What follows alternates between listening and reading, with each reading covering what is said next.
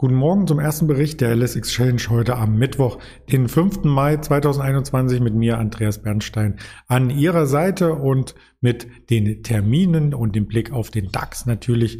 Das müssen wir vorbörsig erst einmal recherchieren und Revue passieren lassen, was da gestern überhaupt passiert ist, denn der DAX hat über 400 Punkte verloren. Das war ein Absprung, den wir das letzte Mal, und da schauen wir gleich in das mittelfristige Chartbild am 8. März so gesehen haben. Also da muss die Erinnerung noch einmal stark bemüht werden. Für heute haben wir Termine und Vorbörse schon skizziert. Man liest es auch im Ticker. Die DAX-Indikation ist bei 14.965 Punkten. Wir werden am Mittag und diesmal etwas später mit dem Händler Daniel sprechen gegen 13 Uhr, was sich am Markt ereignet hat, damit der Markt sich auch entsprechend bis dahin einpendeln kann. Und heute Morgen pendelt er sich auf der Oberseite weitestgehend ein. Man sieht hier unten gestern Abend ähm, bereits nachbörslich, also nach Xetra, gab es die 14.900 zurück und im Tief standen wir ja deutlich tiefer. Also eine Erholung steht heute an, womöglich auch eine Erholung bis 15.000 Punkte im mittelfristigen Chartbild ist das durchaus möglich. Die große Kerze signalisiert, dass wir aus der Range erst einmal ausgebrochen sind. Die gab es ja seit dem Osterwochenende, seit Anfang April zu bestaunen. Sie deckelte den DAX ein Stück weit auf der Oberseite bis auf den einen Ausbruch zum Allzeithoch, zum Rekordhoch, was jetzt bei 15.501 fast schon unerreichbar weit weg scheint. Aber wir, wir haben ja gesehen bei der Range, wie es mit einem Ausbruch geschehen kann, wieder eingefangen. Die Range lief weiter und jetzt auf der Unterseite vielleicht auch ein Ausbruch, der wieder eingefangen werden kann.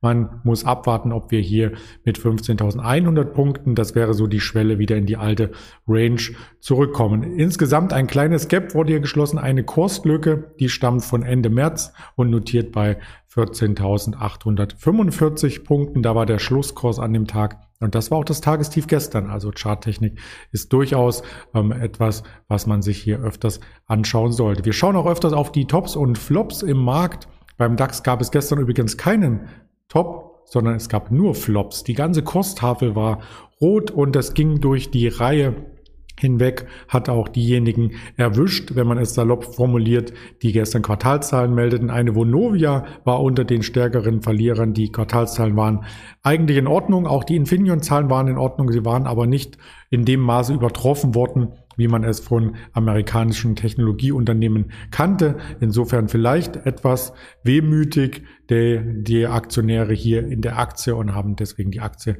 etwas verkauft. Und der Tagesverlierer oder einer der zwei Tagesverlierer neben Infineon war dann auch die Merck. Die hat nachbörslich dann Zahlen gemeldet und die möchten wir hier auch gerne nochmal porträtieren mit einer Textnachricht und ich trage das gerne vor. Der Umsatzzuwachs legte 6 bis 11 Prozent zu auf oder kann im laufenden Jahr um 6 bis 11 Prozent zulegen auf 18,5 bis 19,5 Milliarden Euro. Für letztes Jahr standen 17,5 Milliarden Euro hier auf der, in der Bilanz. Und im ersten Quartal wuchsen die Umsätze schon einmal um 6 Prozent. Das bereinigte operative Ergebnis schnellte damit um 29 Prozent nach oben. Das sieht eigentlich insgesamt gut aus und das verwundert etwas, dass es gestern der Tagesverlierer war. Das beruhte aber darauf, dass es Analysten Herabstufungen gab, unter anderem von Goldman Sachs, die den Titel jetzt nicht mehr auf einer Buy-Liste haben. Ja, die Aktie hat sich davon etwas wieder erholt. Wir sehen heute vorbörslich ein leichtes Plus und hatten gestern nach den Zahlen auch abends schon ein leichteres Plus gesehen. Also vielleicht könnte hier der Trend bei Merck weitergehen und um die 150 Euro liegt ja auch das Jahreshoch verankert. Also das ist ganz spannend, wie die Aktie sich heute hier im Handel nach den Zahlen schlagen wird. Zahlen gibt es auch wieder jede Menge aus den Quartalsbüchern der Unternehmen. Ein paar habe ich davon hier porträtiert und da ist zu achten auf die Zahlen, die eben über die Ticker kamen. Die Deutsche Post, Siemens Energy, also zwei DAX-Unternehmen, dann aus der zweiten Reihe Hugo Boss, Hannover Rück, das die Metro ähm, wird einen Call heute abhalten zu den Q2-Zahlen. Es gibt äh, Hauptversammlungen bei Allianz, bei Nordex, bei Symrise, bei Puma, bei der Barclays Bank und vor der US-Eröffnung dann General Motors. Heidelberg Zement kommt nachbörslich. Die Freenet legt noch Zahlen vor. Morphosis und dann am Abend nach Wall Street Schluss noch Alcon und Allstate. Ohne Termine gibt es heute noch die Endesa, Novo Nordisk, auch sehr, sehr spannend und natürlich im Nach börslichen Bereich oder zumindest nachdem die Wall Street geöffnet hat, die PayPal-Zahlen, die werden hier mit Spannung erwartet. Das sind so die Rahmendaten aus den Unternehmen. Von volkswirtschaftlicher Seite gibt es natürlich auch entsprechende Daten, auf die man achten sollte. Heute Morgen vielmehr die Einkaufsmanager-Indizes aus Spanien, Italien. Aus Deutschland beginnt dann der Market PMI Gesamtindex 955, kurz darauf aus der EU und etwas später aus Großbritannien.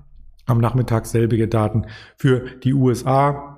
16 Uhr der ISM für Nichtproduktion, Index der Auftragseingänge, nicht verarbeitendes Gewerbe und die wichtigste Zahl des Tages dürfte 14.15 Uhr der ATP Arbeitsmarktbericht beziehungsweise die Beschäftigungsänderung sein. Hier sind 810.000 Stellen, die äh, besetzt werden können als Prognose vorgegeben. Also eine sehr, sehr hohe Zahl zu den vorherigen. Also ob der Arbeitsmarkt boomt, das werden wir heute Nachmittag erst einmal erfahren. Und das ist auch der Vorbote für den Arbeitsmarktbericht am Freitag, den offiziellen aus Washington. Und da darf man gespannt sein, was dort vermeldet wird. Insgesamt gibt es dieses Format auf mehreren sozialen Kanälen. Also folgen Sie uns gerne nicht nur auf YouTube, sondern auch auf Twitter, Instagram, Facebook, Spotify, dieser Apple Podcast. Immer unter LSX Change und das ist sozusagen Ihr Weckruf für den Handelstag. Wir sehen uns später noch einmal mit dem Händler Daniel. Bis dahin viel Erfolg. Kommen Sie gut in den Handelstag. Ihr Andreas Bernstein.